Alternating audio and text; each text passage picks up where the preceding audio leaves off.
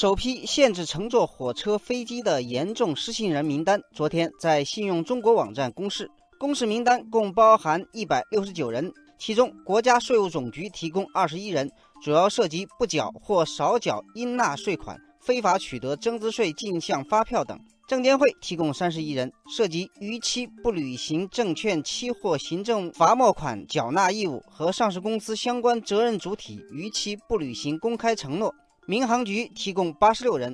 主要涉及因在飞机上寻衅滋事，在机场安检中堵塞、强占、冲击安检通道以及殴打他人，在机场安检中查出随身携带国家法律法规规定的危险品。铁路总公司提供三十一人，主要涉及在动车组列车上吸烟，或者在其他列车的禁烟区吸烟、无票乘车、越站乘车，而且拒不补票等。这份名单引发了网友们的热议。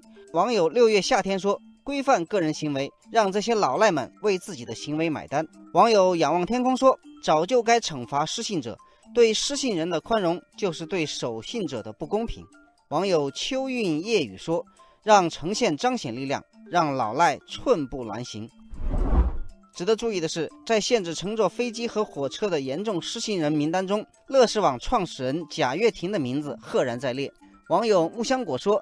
贾跃亭个人投资的电动汽车企业还在广州拿地，意欲在国内造车，不让坐飞机，他怎么回国呢？网友海浪之上说：“这下贾总是不是要划船回国了？”网友春露秋霜说：“按照有关规定，如果不到一年内贾跃亭履行完毕自己的法定义务，就可以向有关部门申请移除名单。关键是，他得老老实实的还钱。”据了解。公示期内，被公示人可以向有关部门提出异议；公示期满，被公示人未提出异议或者提出异议，经审查未予支持的，相关部门将按照公示名单执行惩戒措施。今后将在每月第一个工作日公布限制名单。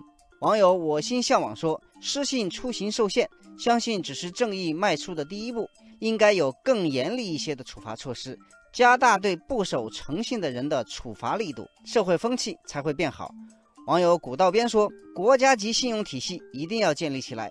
你可以不讲信用，我们可以从交通限制、通讯限制、银行限制、住房交易限制等各个渠道来限制你。”网友陈峰说：“信用是我们在社会中的隐形名片和标签，请不要失去它，失去它后果很严重。”